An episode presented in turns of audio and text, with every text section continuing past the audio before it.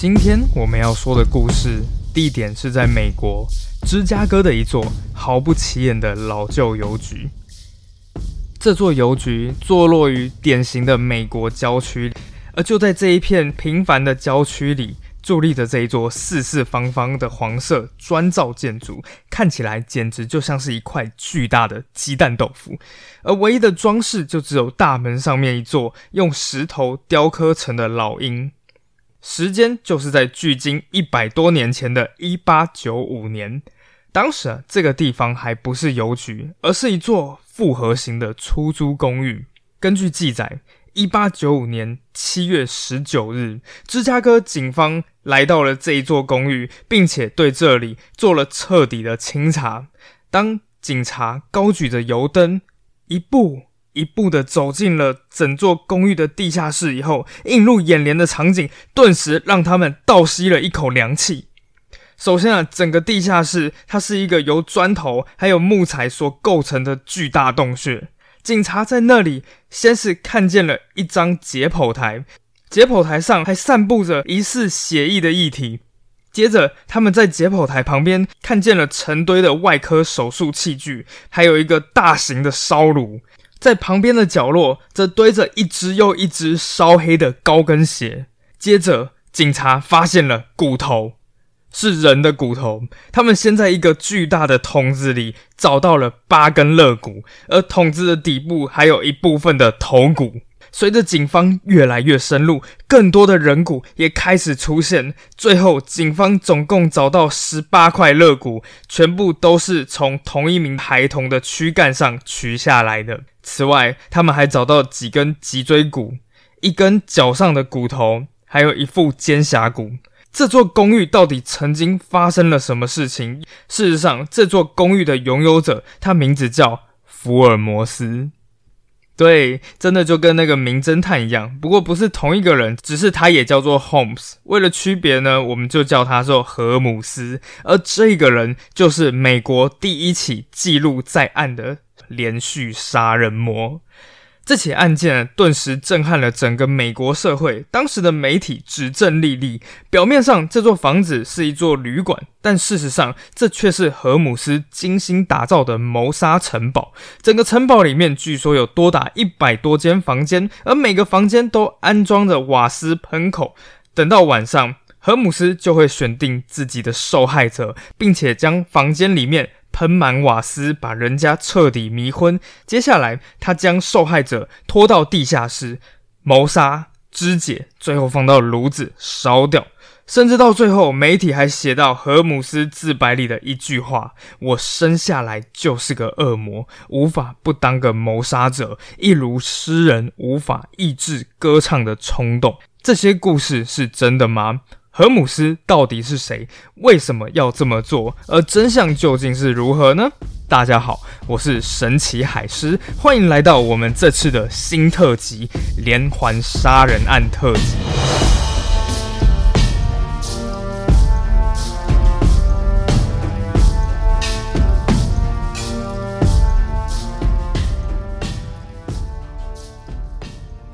好，我现在开始恢复正常了。那之所以呢，我会想要开始做这个特辑，其实就是因为 Netflix 最近在开播的《模仿犯》。据说这部影片的评价是满两集，不过我倒是看得蛮开心的。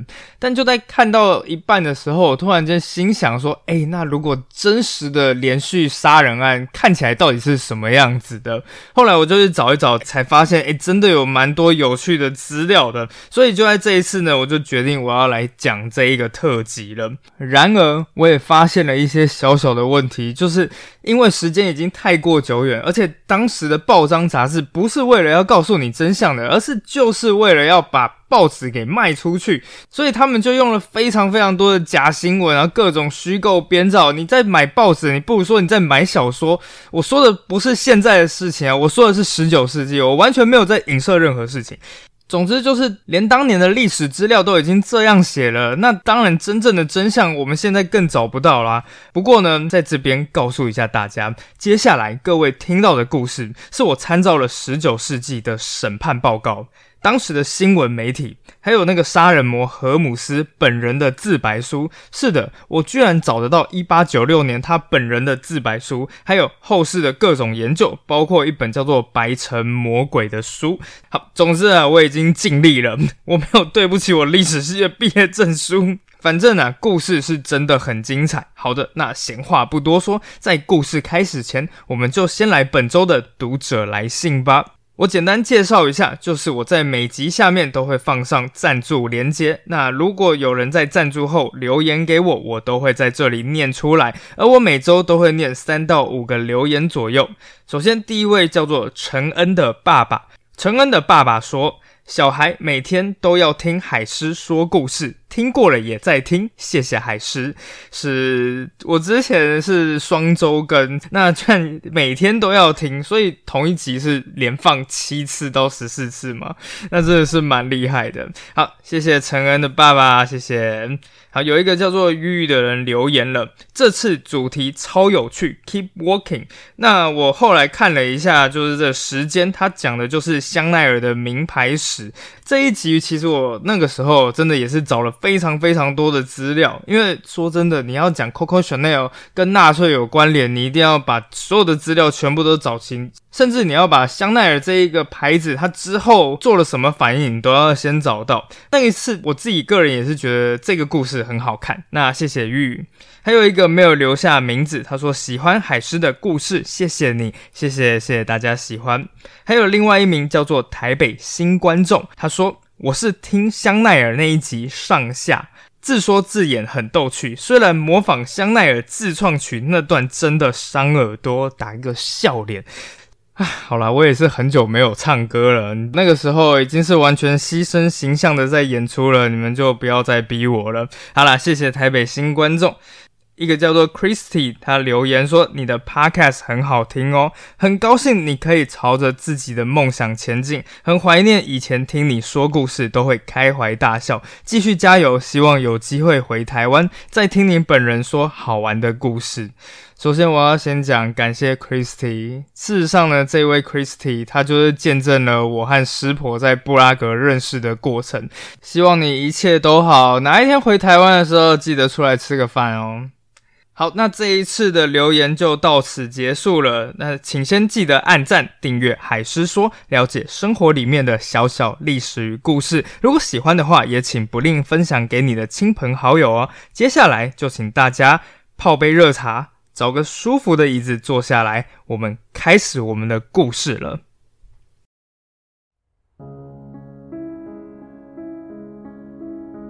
好，事实上啊，荷姆斯原本不叫荷姆斯。一八六一年五月十六日，本名叫做赫曼·马杰特的荷姆斯，他出生于美国东北方新罕布夏州的一个小小村庄里面。他们全家有一个爸爸，一个妈妈。废话，还有除了他以外的其他三个兄弟姐妹。而这一家六口人其实算是蛮幸福的。荷姆斯在他自己的自白书里面一开头就这么描绘他的家乡。那是一个安静的新英格兰小村庄，坐落在风景如画的崎岖山丘之间。在我长大的日子里，我们安静的村庄完全与世隔绝，连火车头的汽笛声都听不见。每天的报纸也很少见，我们通常的讯息来源都是周报，还有一些期刊。在有一些关于他的报纸里面都说啊，荷姆斯小时候是遭遇了父亲的暴力对待，长大之后才变成心理变态之类的。但事实上，荷姆斯的自传里面还有一些研究说。荷姆斯的家庭很正常，他的父母都是虔诚的基督徒，从小教荷姆斯的也都是各种正直做人的道理。不过呢，就在荷姆斯大约五岁的时候，发生了一件事情，让他这辈子都难以忘记，同时也让他对死亡产生了深深的着迷。事情是在小荷姆斯五岁的时候，那时他开始去上村庄里面的学校。在他上学的途中，他总是必须要经过一名乡村医生的看诊间。不过呢，那个看诊间啊是常年不关门的，有时候就算是村医有事出去了，人们还是可以任意的进去那个看诊间。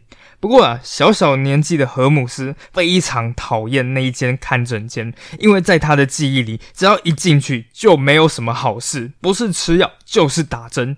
但问题是，这个时候在学校里面有两个比较年长的学生，很快就知道了小荷姆斯的这个毛病，所以就在之后某一次的放学途中啊，当小荷姆斯正在回家的路上，这两个人突然间一左一右就开始把他往诊所里面拉，小荷姆斯顿时吓坏了。他不断的挣扎，不断的尖叫，但两个学长还是硬把他扯进了诊所。而等到进去之后，就开始把他往诊所的骷髅模型整个人推过去。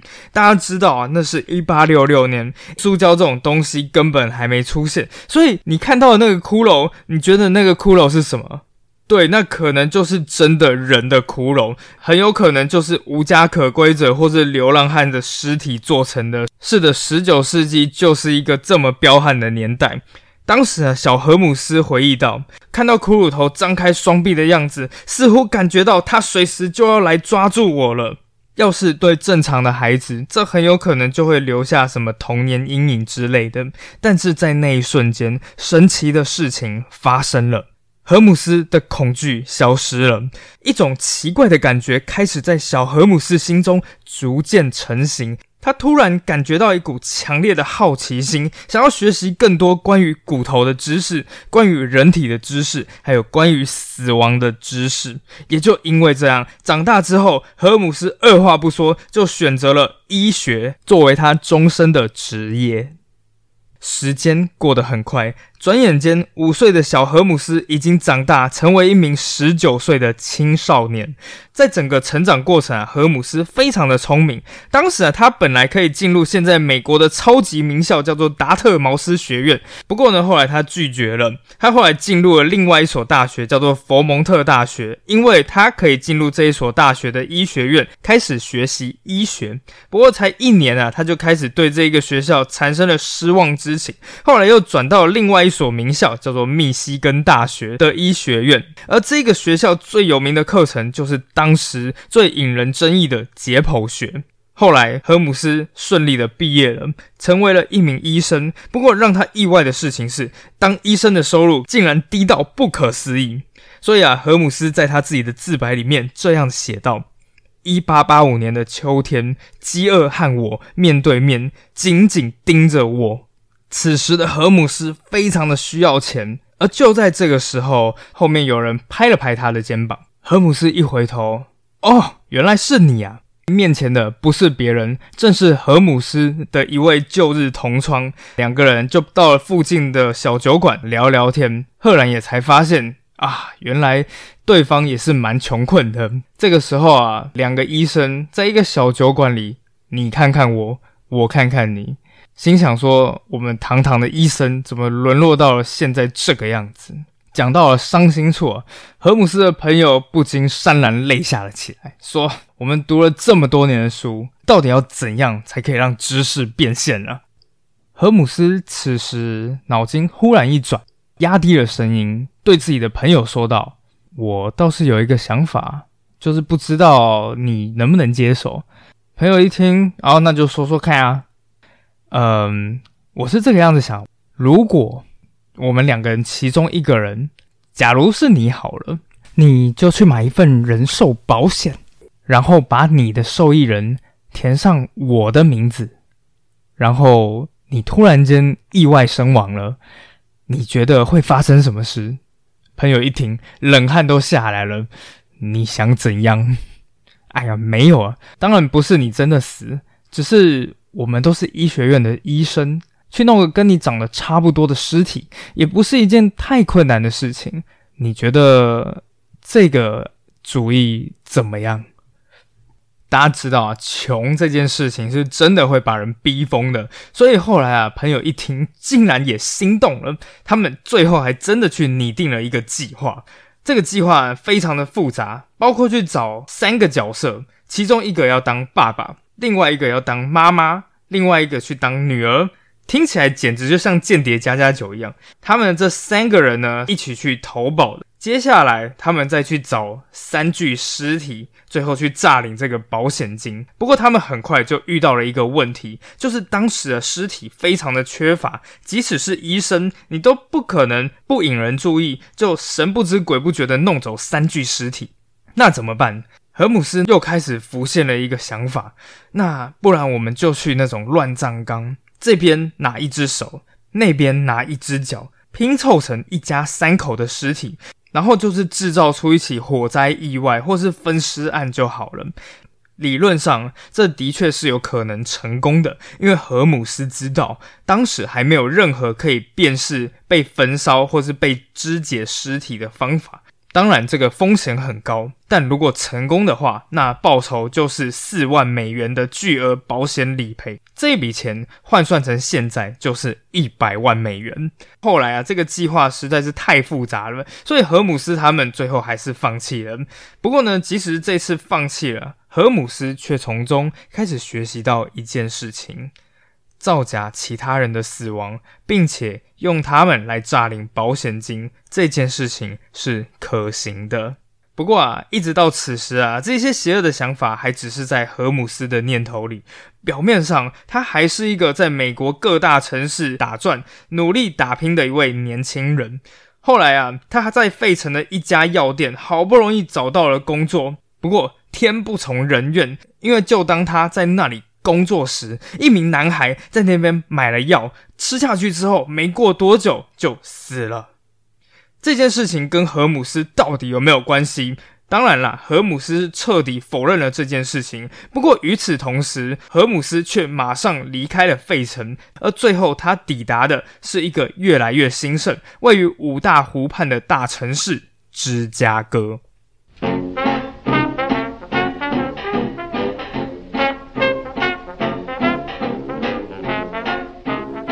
事实上呢，在当时一八八六年的芝加哥，已经毫无疑问的成为美国最顶尖的大城市之一。当荷姆斯一走出芝加哥的火车总站，马上就看到了停在月台的十几辆蒸汽火车头，正熊熊的冒着蒸汽。而一走出去，空气间充满着烂桃子、马粪还有燃煤的气味。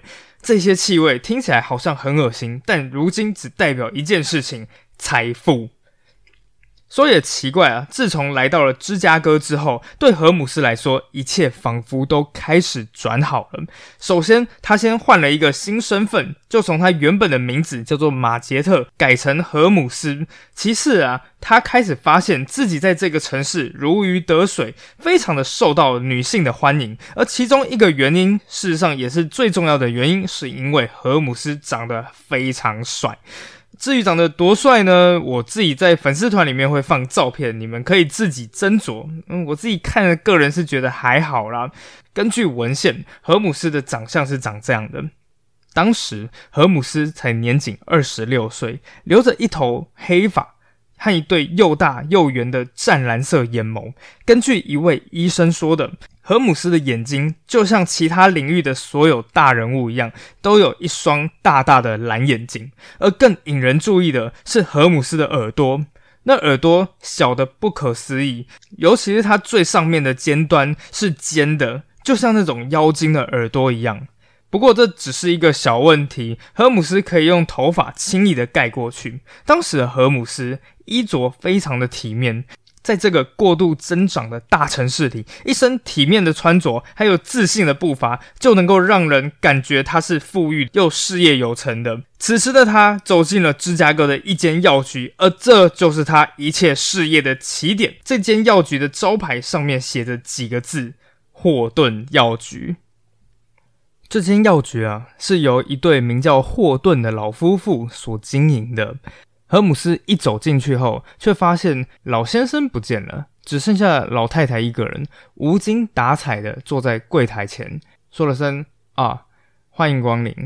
在那一瞬间，荷姆斯几乎是本能的注意到老太太似乎有点异状，所以啊，他就亲切的上去与老太太攀谈。哎，您好像有心事啊。发生什么事啦？哎，可以跟我说说啊。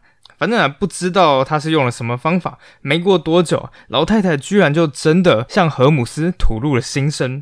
原来啊，老先生这个时候已经罹患了癌症，此时的他正躺在楼上，等待即将来到的死亡。老太太一边说，一边就叹气：“唉，我现在一边要打理店面，一边还要照顾他，真的好累，好累啊！”正当霍顿太太在讲述自己近况的同时，荷姆斯则是用他真挚的蓝色眼眸，从头到尾都专心的聆听着。而最后啦，荷姆斯也向老太太说：“说来也巧啊，其实我自己呢，就是一位医生，而且我还是一位有药剂师执照的医生。那如果我在这边工作，也许老太太您就不用这么忙，你就可以专心的照顾了你先生。”老太太一听到之后，眼睛顿时整个亮了起来，二话不说就雇佣了荷姆斯。荷姆斯也就在这个药局里面开始工作了起来。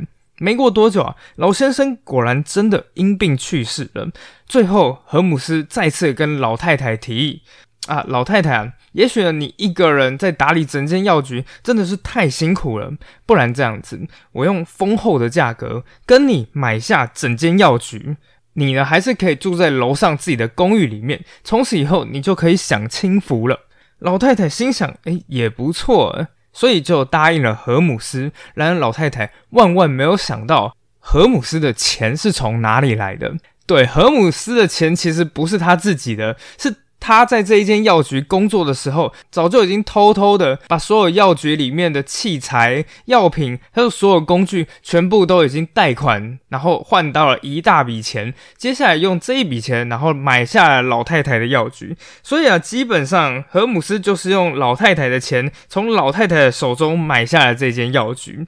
而之后啊，霍顿太太当然就是非常开心的拿下了这笔钱。然而过了不久之后，霍顿太太也消失了。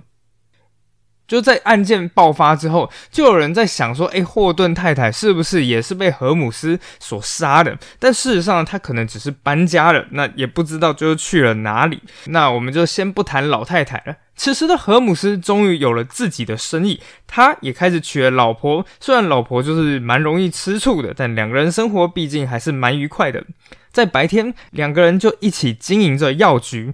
荷姆斯对待所有的顾客都是友善的态度，然后服务也非常的真诚，所以呢，就让一些霍顿太太的老顾客一看到这个年轻的帅小伙子，也开始觉得，哎，那我们就继续在你这里买药吧。然而啊，荷姆斯的太太也渐渐开始发现一件蛮不寻常的事情，虽然他也觉得荷姆斯真的就是一个努力奋发向上的穷小子。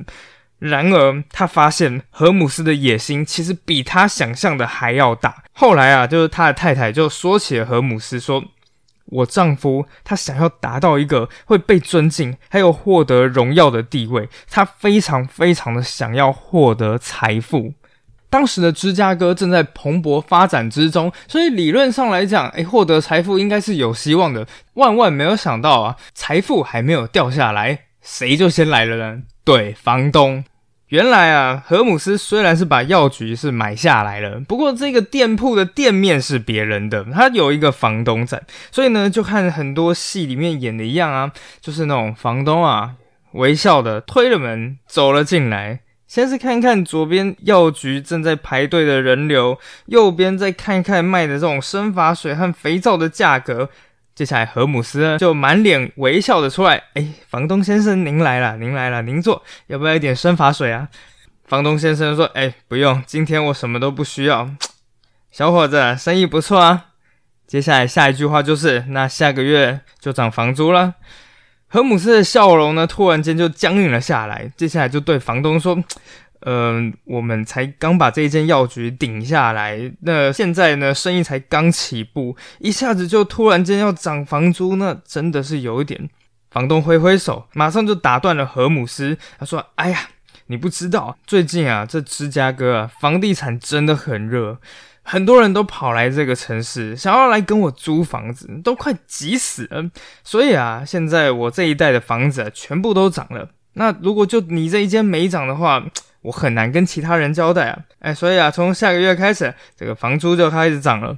荷姆斯此时陷入了万分沮丧之中，根据他自己的自传，就是摆明房东就只是看我生意好，所以就只是想要涨房租而已。此时的他终于明白啊，无论表面上看起来如何风光，但没有自己的房子，终究只是寄人篱下而已。那我该怎么办呢？我到哪里去生钱？这个时候的荷姆斯走出药局，正打算透口气时，他突然间看见了对面一块完全没有开发的空地，就在大楼与大楼之间。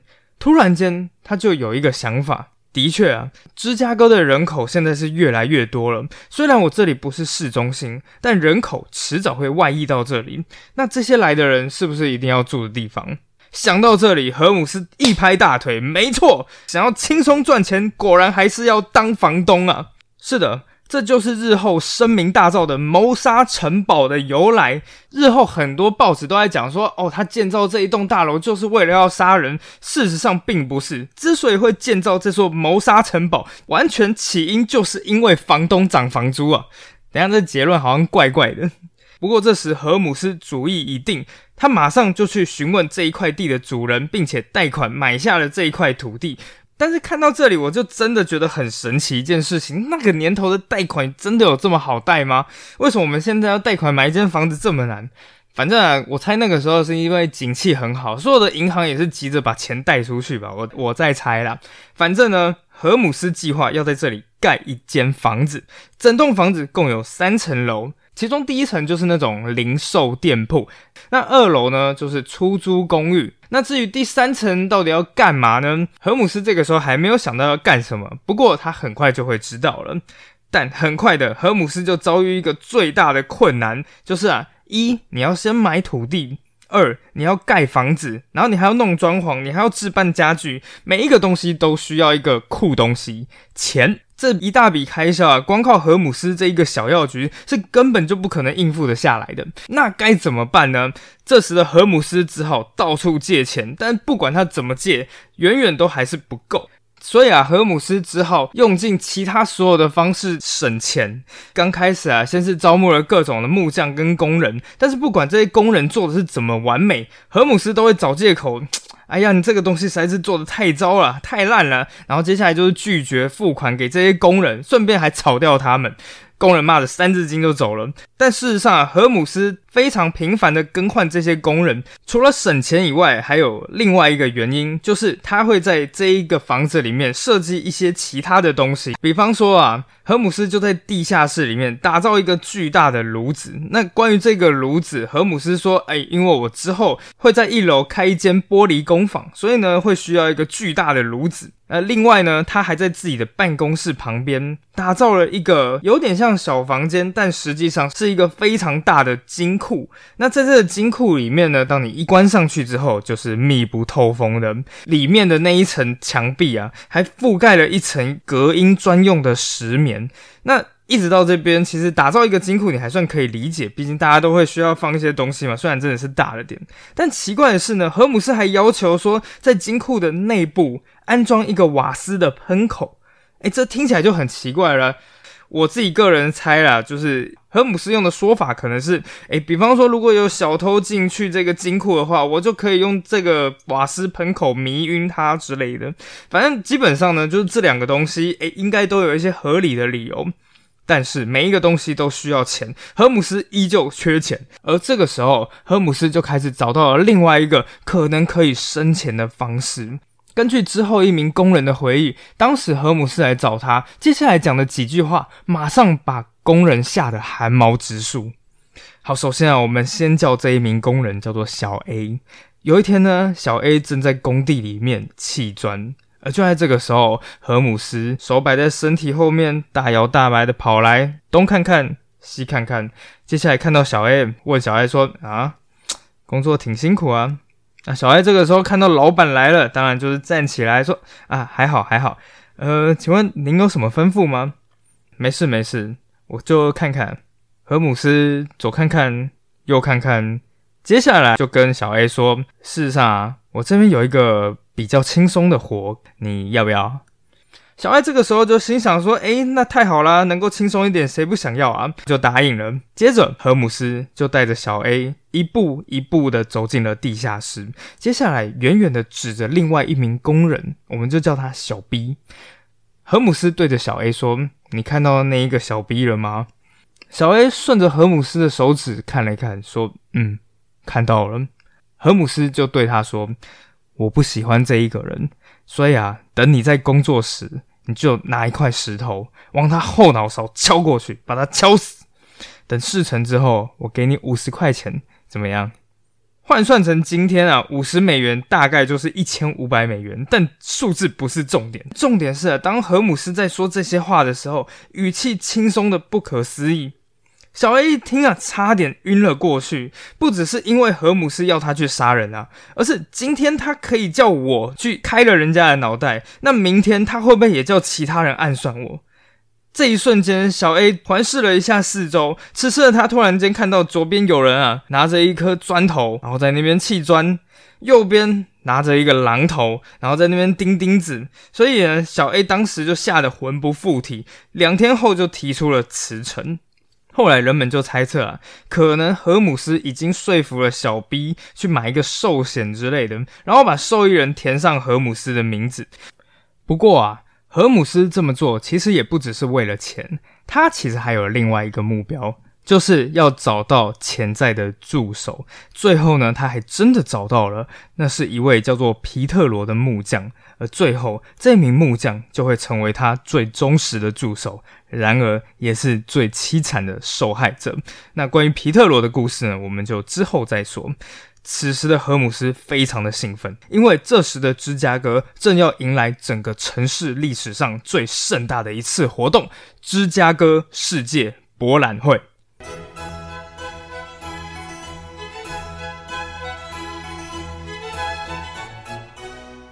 世博会，它是起源于一八五一年的英国伦敦。第一届的世博会就叫做伦敦万国工业博览会。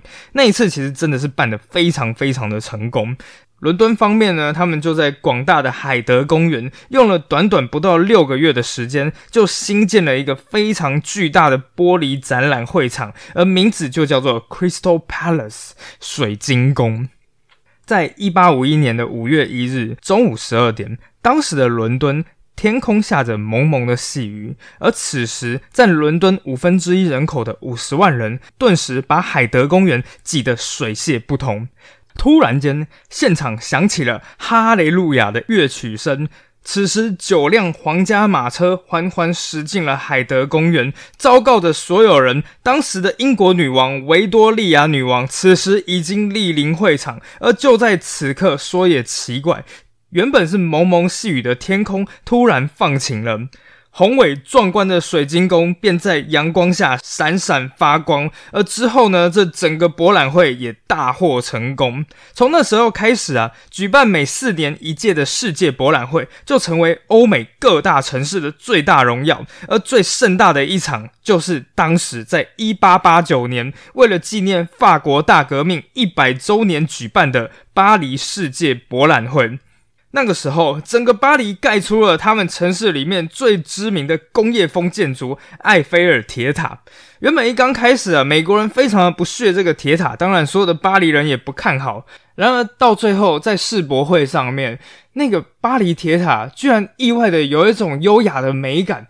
所以呢，就在一八八九年之后，所有的美国人看到了巴黎世博会的成功，全部都沸腾了。他们说：“开什么玩笑？这个时候，我们的美国的国力早就已经越来越强了。我们要办出一个超过巴黎、超过伦敦的世界博览会。”而顿时间，所有的美国人都在喊：“我们要有一个超越埃菲尔的埃菲尔。”而刚好下一届的世界博览会，一八九三年就是哥伦布发现新大陆的四百周年，所以呢，在美国极力争取之下，终于决定一八九三年的世博会将在美国举办。此时的美国人立刻欢腾了起来。然而，在下一个问题马上就是：那这个世博会要举办在哪一个城市呢？当时所有的美国人都认为，如果要举办的话，当然是美国最大的城市纽约。然而没多久呢，因为工业发展而深具傲气的芝加哥市民也开始认为，哎，我们已经在商业、我们在制造业还有建筑业，其实都已经是全美国最强了。我们为什么就不能跟纽约去竞争一下呢？因此，在一八八九年的时候，芝加哥市长正式宣布，我们要提出申请，我们要跟纽约一较高下。接下来啊，两个城市就开始为了博览会募资。不过在讲到钱的部分呢，纽约天生有一个优势，他们有一个小小的东西叫做华尔街。在当时的银行家叫做 J.P. Morgan，对，就是那个投行摩根大通的创办人，他的带领之下，大笔一挥就说好，我们资助一千五百万美元，就是我已经有点算不出来到底是多少钱了，我的数学很差。好，可是那个时候所有其他美国的城市一看，哇靠，纽约这个样子根本就是在开外挂好吗？只不过在这边呢，你就可以看得出来，芝加哥人的气魄，还有他们口袋其实也蛮深的。因为在截止的最后二十四小时，芝加哥硬是凑出了比纽约更多的钱，而最后选择城市的最终决定权是在美国国会的众议院。很快就到了投票的那一天，没过多久，第一轮投票结果就出来了：纽约七十二票，芝加哥一百一十五票。此时芝加哥领先了纽约大概四十多票。芝加哥的人群一听到我们领先纽约的时候，人群立刻爆发出欢呼声。然而，芝加哥这个时候还没有到达整个国会一半的门槛，此时距离芝加哥成为世界的中心还差三十八票。没过多久啊，第二轮投票开始进行，第二轮投票依旧没有结果，第三轮投票继续进行。一轮一轮又一轮，等到到最后第七轮投票开票之后，此时的芝加哥距离通过门槛一百五十四张选票只剩下一张选票的距离。在芝加哥啊，原本车水马龙的街道，现在已经变得一片寂静。马车、乘客，连指挥交通的警察，全都停了下来，全都在注视着报社的窗口。等待报社人员贴出下一轮的投票结果。没过多久，第八轮投票结果出炉，芝加哥冲破门槛，以一百五十七票胜过纽约一百零七票，成功获得一八九三年世界博览会举办资格。现场成千上万的人同一时间响起了巨大的欢呼声。这时，消息很快也传到了荷姆斯的耳中。而更重要的是，之后荷姆斯还发现世博会的会场居然就预定要盖在他房子东边大概一站捷运站的地方，而他刚好还在铁轨道路的沿线上面。你知道吗？当你发现你自己的房子刚好就盖在捷运沿线那种感觉吗？或者是我换一个说法？你有感受过自己买彩票中大奖的那种感觉吗？荷姆斯此时已经赌赢了，而这个时候的他决定：我们原本不是还有第三层楼吗？这时第三层楼我们就是要拿来盖旅馆。这不但会为他带来大笔收入，更重要的是还能带来大批的陌生人。这些人来人往的人，要是消失几个，应该没有人会发现吧？此时，舞台背景已经逐渐搭建完成，荷姆斯的第一个牺牲者也即将登场。这个人到底是谁？我们下周揭晓。